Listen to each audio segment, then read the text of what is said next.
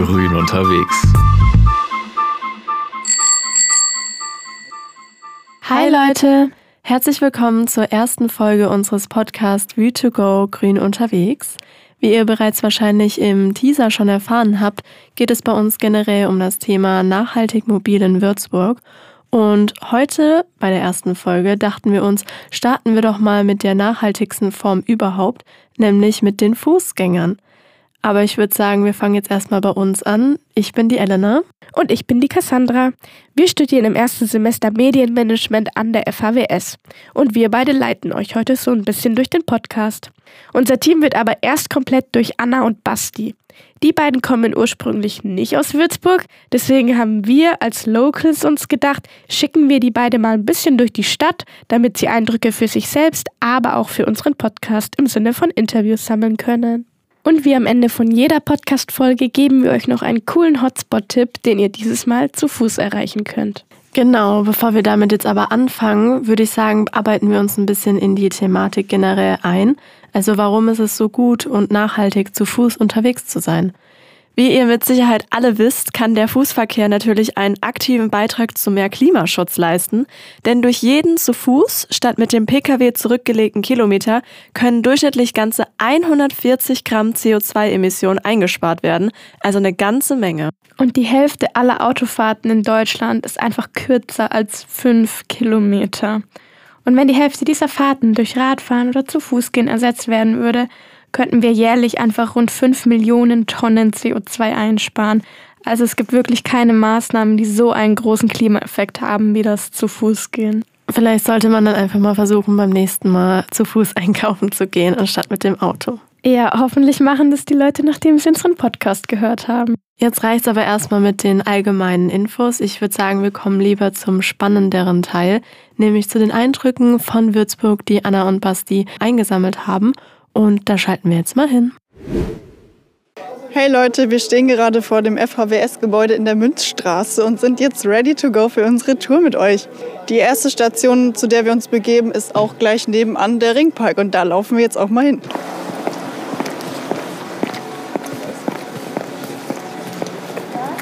So, wir haben jetzt auch nach einem richtig krass anstrengenden Lauf von einer ganzen Minute schon unsere erste Station erreicht, nämlich den wunderschönen Ringpark. Der wird auch Glases genannt und hier ist es wirklich perfekt möglich, mitten in der Stadt ins Grüne abzutauchen. Denn der Ringpark verkörpert im wahrsten Sinne des Wortes die Stadtnatur Würzburgs, da er gleichzeitig ein historischer Park, Lebensraum für geschützte Arten und Klimapuffer ist. Und deswegen wird er auch Würzburgs grüne Lunge genannt. Er umspannt die barocke Altstadt in einem Halbring von der Friedensbrücke bis zur Löwenbrücke und hat eine unbeschreibliche Länge von 3,5 Kilometern. In der zweiten Hälfte des 19. Jahrhunderts, also 1878, entstand er auf den ehemaligen barocken Befestigungsanlagen.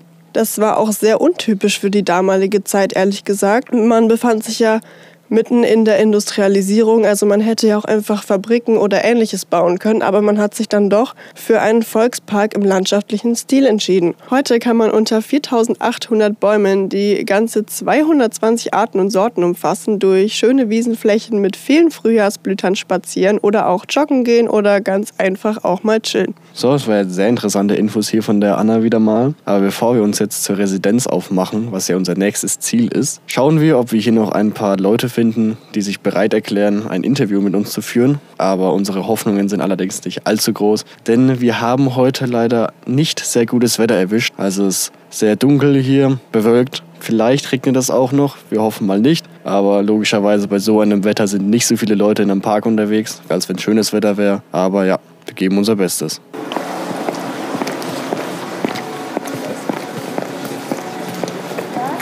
Wir haben jetzt glücklicherweise doch noch eine Vierergruppe gefunden, die Bock auf ein Interview mit uns hat. Und der wird der Basti jetzt mal ein paar Fragen stellen. Ihr könnt ja erstmal kurz sagen, wer ihr so seid, was ihr so macht und warum ihr hier seid. Hier jetzt, oder was? Achso, ja, ich bin der Luca, ich bin 26 und ich arbeite bei der Rentenversicherung. So wie Ja, wir arbeiten alle bei der Rentenversicherung. Genau, ich bin der Christopher. Wir arbeiten alle bei der Rentenversicherung. Alles klar. Dann, wenn ihr arbeitet, wie kommt ihr da hin? Mit öffentlichen Verkehrsmitteln oder Ich fahre mit der Straßenbahn und laufe den Rest. wie weit ist dein Weg? Ähm, von der Zeit her, ich brauche 25 Minuten mit der Strapper und 10 Minuten Fußweg. Und bei den anderen? Äh, ich laufe eine halbe Stunde. Ich fahre mit dem Auto. Ich fahre mit dem Bus. Okay, hauptsächlich hier öffentliche Verkehrsmittel. Achtet ihr auf euren ökologischen Fußabdruck, also Nachhaltigkeit? Ja, ich habe ja kein Auto, von daher, ich fliege nur einmal im Jahr. So. Dafür fährst du mit dem Auto in den Urlaub. Also ich fahre nicht in Urlaub, aber das ist auch das Einzige. Ja, da kannst du. Alles klar. Zählt ihr eure Schritte oder beziehungsweise achtet ihr auf eure Schritte, zum Beispiel mit der Health App, dass ihr euch genug bewegt? Aktuell nicht mehr so viel, das habe ich aber mal eine Zeit lang gemacht. Immer zu gucken, dass ich da so meine Schritte habe. Ich habe es auch eine Zeit lang gemacht, aber nicht mehr. Also ich habe es auch mal gemacht, aber ich komme eh immer bei 10.000. Also Aktuell nicht mehr. Alles klar. Könnt ihr dann vielleicht mal kurz raussuchen, was denn euer Monatsdurchschnitt ist? 10.440. Das ist schon mal sehr viel hier. Dann haben wir hier Ich habe äh, 7023. 6000 im Durchschnitt. Alles klar. Haben wir hier eine große Bandbreite auf jeden Fall. Wie ist es bei euch dann noch so in Bezug auf Wandern, Joggen, Spazieren gehen? Macht ihr das öfter oder was? Äh, spazieren gehen ab und zu. Wandern nicht, joggen auch nicht. Spazieren gehen in der Stadt. Also ich bin eine Zeit lang viel joggen gegangen. Ja, so zweimal die Woche. Äh, Fahrradfahren, circa einmal die Woche. Dann, wohnt ihr alle in Würzburg oder? Ich wohne in Würzburg, ja. Ich auch. Ich nicht, ich wohne seit 40 Jahren.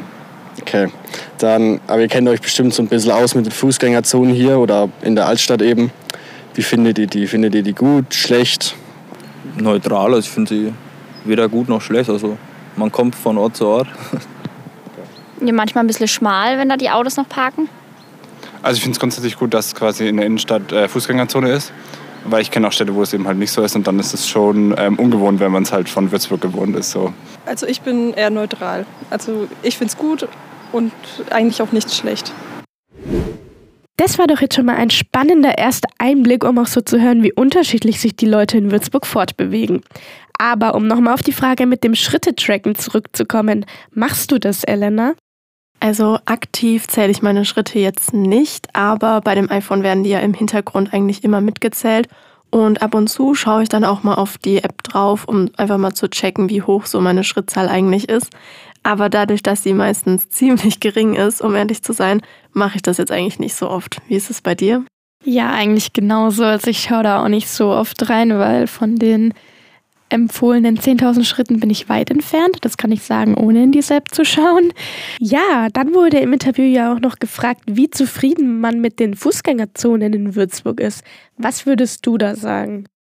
Ich bin ja relativ häufig in der Innenstadt, vor allem jetzt auch durchs Studium zum Beispiel. Und ich finde die Innenstadt eigentlich richtig schnuckelig und schön so wie sie ist, vor allem wenn man durch die Läden schlendert und durch die Fußgängerzone. Also ich finde es richtig schön da. Besonders auch in der Eichhornstraße, die wurde ja vor ein paar Jahren neu gemacht. Viele finden die ja zum Beispiel zu kahl oder zu modern, aber ich persönlich finde sie eigentlich richtig schön, vor allem auch mal abwechslungsreich. Und da gibt's ja auch so viele verschiedene tolle Läden. Ähm, vor allem das Café Fred finde ich besonders schön und gehe da auch super gerne mit meinen Freundinnen und Freunden hin, um ein bisschen zu chillen und zu quatschen. Vor allem das Bananenbrot und die Zimtschnecke mag ich da besonders gerne. Ja, sehr, sehr guter Tipp. Und für alle Foodblogger, Foodbloggerinnen unter euch, die richten da mega schön an. Also man kann auch sehr schöne Bilder von dem sehr leckeren Essen machen. Die Eichhornstraße hat sehr viel zu bieten. Da würden wir auch jedem empfehlen, der das erste Mal in Würzburg ist, hinzugehen. Ist natürlich auch mitten in der Stadt. Genau. Mir ist gerade mega die coole Frage dazu eingefallen, Elena. Wie würdest du einen Tag nur zu Fuß in der Würzburger Innenstadt verbringen? Das ist eine sehr schöne Frage, muss ich sagen. Das mache ich nämlich ziemlich oft. Also ich finde, der Tag beginnt immer super schön, wenn du erstmal bei Café Fred was Leckeres frühstückst. Also da gibt's wirklich tolles und leckeres Frühstück und wie du auch vorhin schon gesagt hast, kann man davon echt schöne Fotos machen, weil die das immer super süß anrichten. Do it for the gram. Genau. Danach würde ich dann auf jeden Fall ein bisschen shoppen gehen in der Innenstadt. Da haben wir zum Beispiel auch einen Store, der heißt The Woo Store. Und die legen halt auf jeden Fall Wert, dass die Klamotten eben nachhaltig und fair sind. Und das finde ich natürlich auch ziemlich passend zu unserem Thema. Und nachdem es ja auch ziemlich anstrengend ist, immer die ganze Umzieherei und von Laden zu Laden, würde ich mir dann eine kleine Stärkung bei der Fruchtbar holen, nämlich einen frisch gepressten oder frisch gemachten Smoothie. Die sind da auch immer super lecker und anschließend halt natürlich noch ein bisschen weiter durch die Innenstadt schlendern. Abendessen finde ich dann immer besonders lecker bei Hans im Glück und so finde ich ist ein perfekter Tag. Ja, da gibt es auch mega leckere vegane Burger, habe ich auch schon probiert. Aber weil wir ja kein Food-Podcast sind und euch nicht allzu viel Hunger machen wollen, schalten wir jetzt wieder back to the streets zu Anna und Basti. Unser eigentliches Ziel war ja erstmal die Residenz und der Hofgarten, aber wir sind jetzt gerade an Kleinitzer vorbeigelaufen und da sind wir eben auf eine Infotafel gestoßen. Darauf möchten wir noch mal ganz kurz eingehen. Also hier ist es ja generell sehr, sehr schön für Naturliebhaber und auch einfach zum Flanieren. Aber woher stammt eigentlich der Name? Also im 19. Jahrhundert war ja die Sehnsucht nach mediterranem Flair sehr, sehr groß. Und die Stadt Nizza am Mittelmeer galt eben als Sinnbild für Blumen, Rivera und den Sommer. Davon hat man sich ein bisschen inspirieren lassen. Hier stehen auch super viele exotische Bäume aus Nordamerika und Ostasien rum. Einige davon sind auch als Sieboldpflanzen bekannt. Das geht auf den Würzburger Arzt und Naturforscher Philipp Franz von Siebold zurück. Der hat mehrere Jahre in Japan verbracht, dort die Flora erforscht und hat dann eben auch die ersten Pflanzen nach Europa gebracht, was echt derbe krass war für die damalige Zeit. Hier gibt es außerdem auch noch eine sehr schöne Teichanlage. Hier zieht sich auch wieder der geschwungene landschaftliche Stil durch. Die ist super aufwendig gestaltet. Außenrum befindet findet sich auch noch der perfekte Flanierweg. Außerdem, wie man wahrscheinlich auch ein bisschen im Hintergrund hören kann, gibt es hier auch einen Kinderspielplatz. Wir haben ja vorhin schon erwähnt, dass es hier eine sehr große Artenvielfalt gibt. Das haben wir jetzt auch schon deutlich zu spüren bekommen, als wir hier durchgelaufen sind durch den Park. Wir haben unter anderem schon mehrere Eichhörnchen gesehen. Man hört auch jetzt im Hintergrund hoffentlich das Vogelzwitschern. Und auch in den Teichen hier sind auch ganz viele Fische, ganz viele große Kois. Das sagt den meisten wahrscheinlich etwas. Und es gibt ja auch so eine Art Vogel- bzw. Taubenhäuschen, so halt nestermäßig. Und da sind auch einige dabei. So, jetzt geht's aber endlich mal weiter zur Residenz.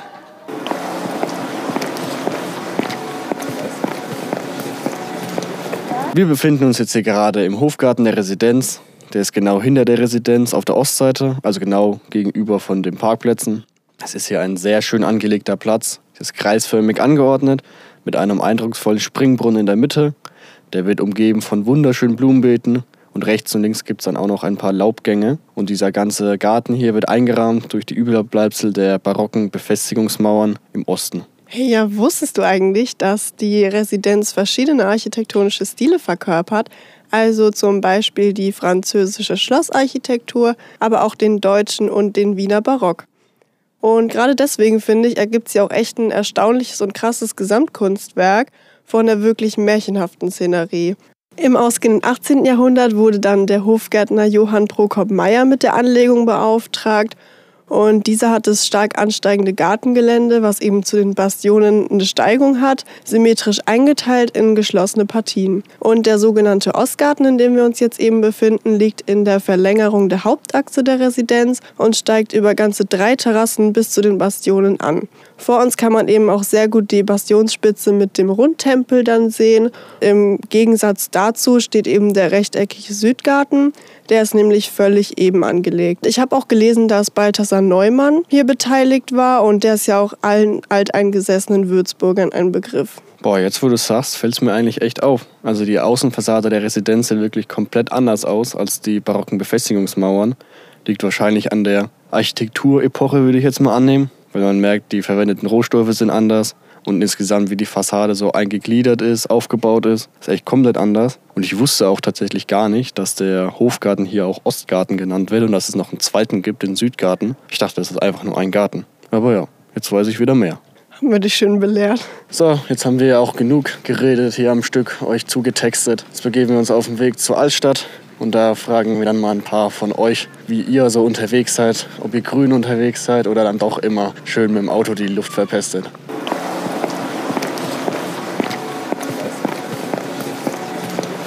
Gut. Könntest du erstmal vielleicht allgemein was zu dir erzählen, wie du heißt, was du so machst?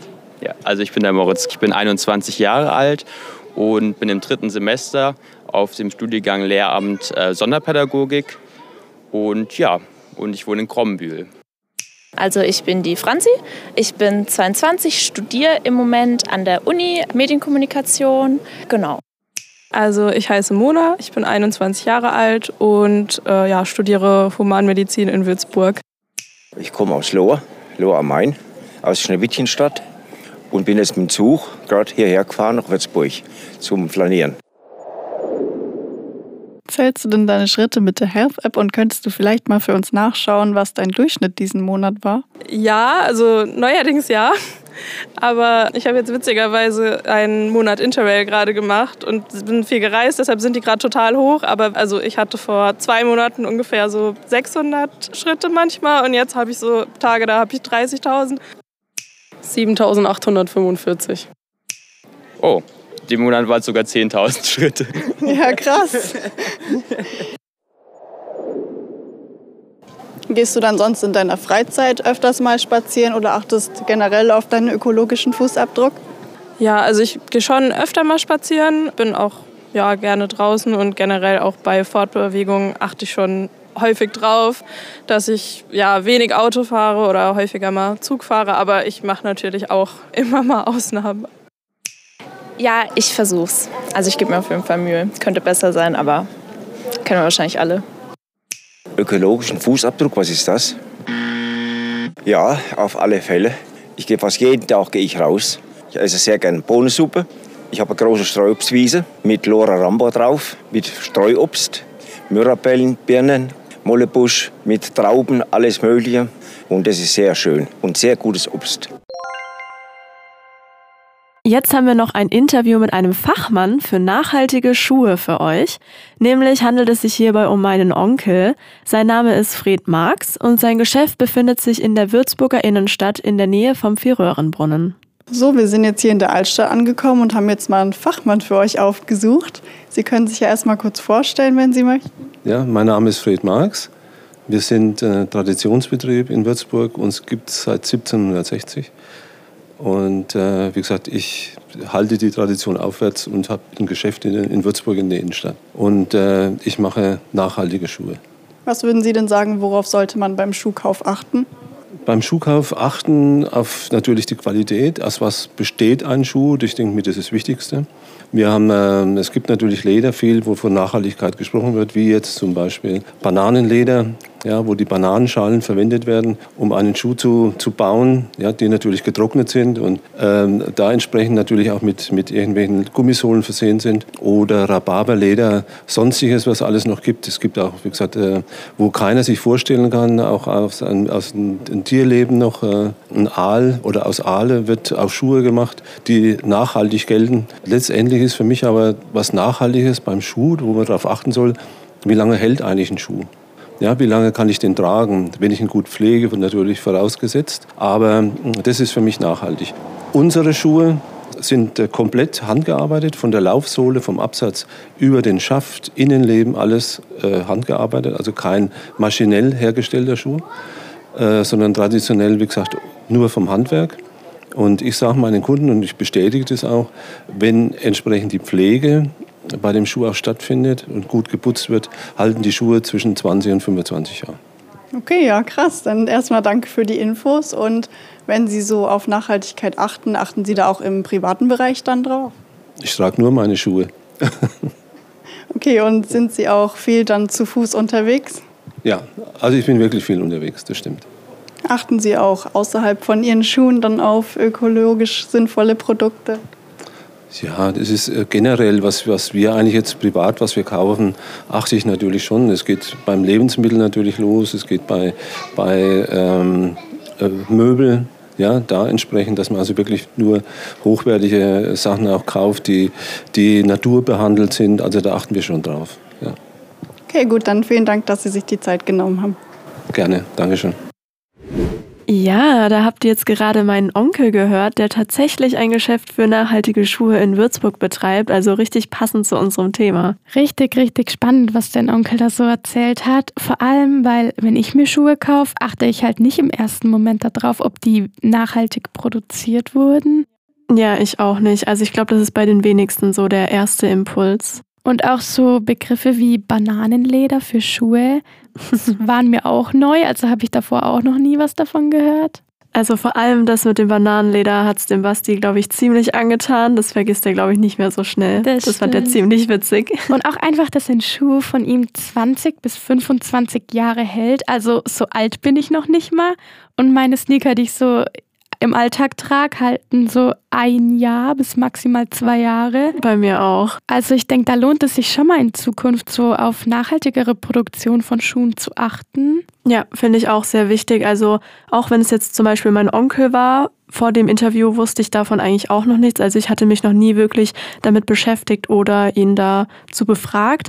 Aber ich finde es auch ziemlich interessant und würde sagen, darauf achte ich in Zukunft auch. Ja, und durch das Interview erkennt man aber auch, wie breit gefächert dieses ganze nachhaltig mobil Thema ist beim zu Fuß gehen, weil es fängt ja wirklich schon, wenn man es so sieht, bei der nachhaltigen Produktion von den Schuhen an. Und soweit denkt man ja im Alltag nicht, wie gesagt. Und deswegen finde ich es auch voll cool, dass wir jetzt so einen Fachmann für unseren Podcast bekommen haben, der wirklich direkt bei der Produktion für die Schuhe, für den Fußweg anfängt. Also wirklich mega. Ja, das stimmt. Wie sieht es eigentlich mit Anna und Basti aus? Sind die nicht mittlerweile schon an der alten Mainbrücke angekommen? Ich würde sagen, wir schalten da mal hin. Wir laufen jetzt gerade über die alte Mainbrücke, weil wir sind ja auf dem Weg zur Festung, was ja unser Endziel auf unserer kleinen Tour ist. Und ich finde, by the way, auch, dass man hier richtig den schönen Ausblick hat und auch richtig entspannt chillen kann oder vielleicht auch mal was sippen.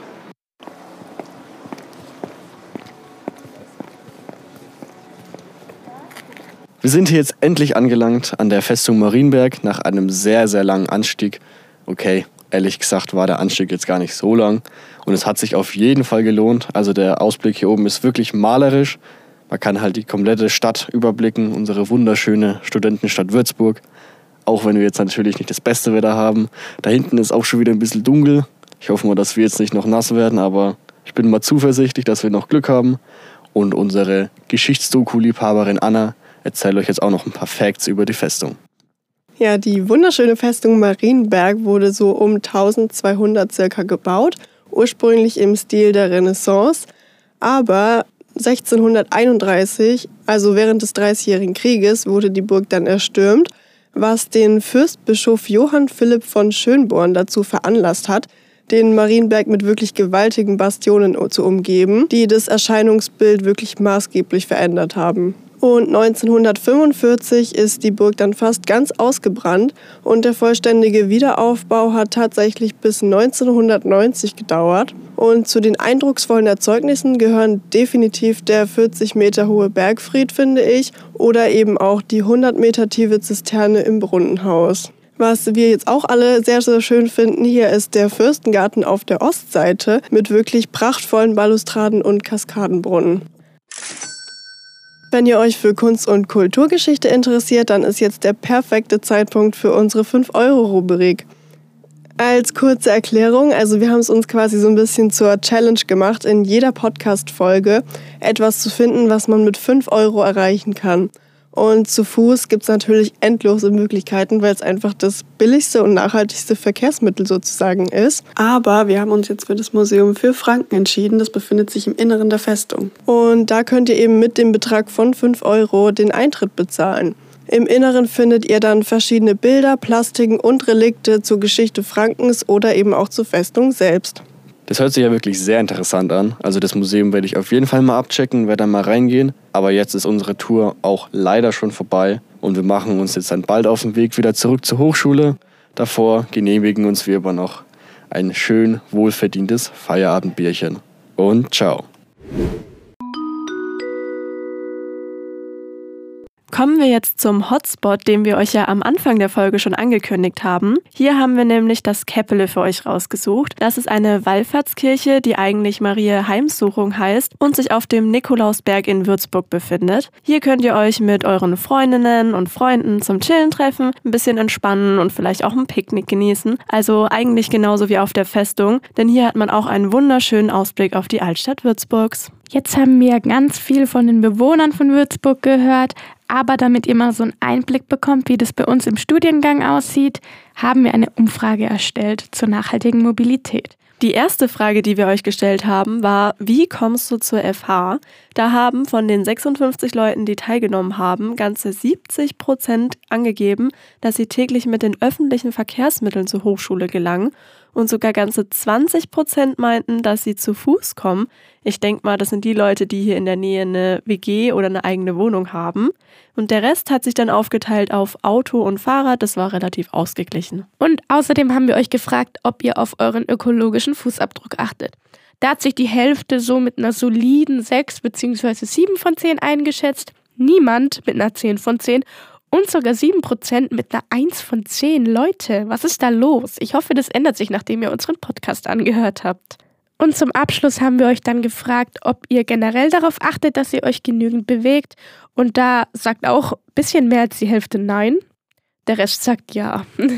Das reicht jetzt aber auch wieder mit den Zahlen. Jetzt müssten auch jeden Moment Anna und Basti hier eintreffen und ein bisschen von ihrer Tour berichten.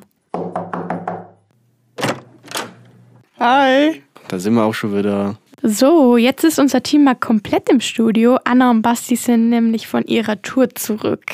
Meine erste Frage, wie hat es euch denn gefallen? Ja, also ich fand es eigentlich mega cool. Also es war auch richtig nice, mal ein paar neue Eindrücke von Würzburg sammeln zu können. Also teilweise war es natürlich ein bisschen anstrengend, weil wir halt so viel gelaufen sind. Aber im Großen und Ganzen fand ich es echt interessant. Ja, das gleiche gilt eigentlich für mich.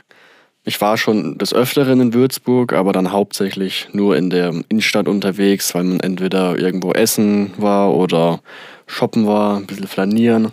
Aber eben so andere Orte wie jetzt den Ringpark, die Festung, da war ich noch nicht. Und es war dann schon Neues für mich. Und es hat mich zum Beispiel auch bei der Festung sehr überrascht, dass sie dann doch so groß ist. Weil klar, man sieht sie ja von unten der Stadt aus. Aber da finde ich, sieht sie nicht so groß aus, wie sie dann in Wirklichkeit eigentlich ist. Okay, das klingt doch schon mal super gut und freut uns natürlich, dass es euch so gut gefallen hat. Kommen wir mal zu der Review von den Interviews.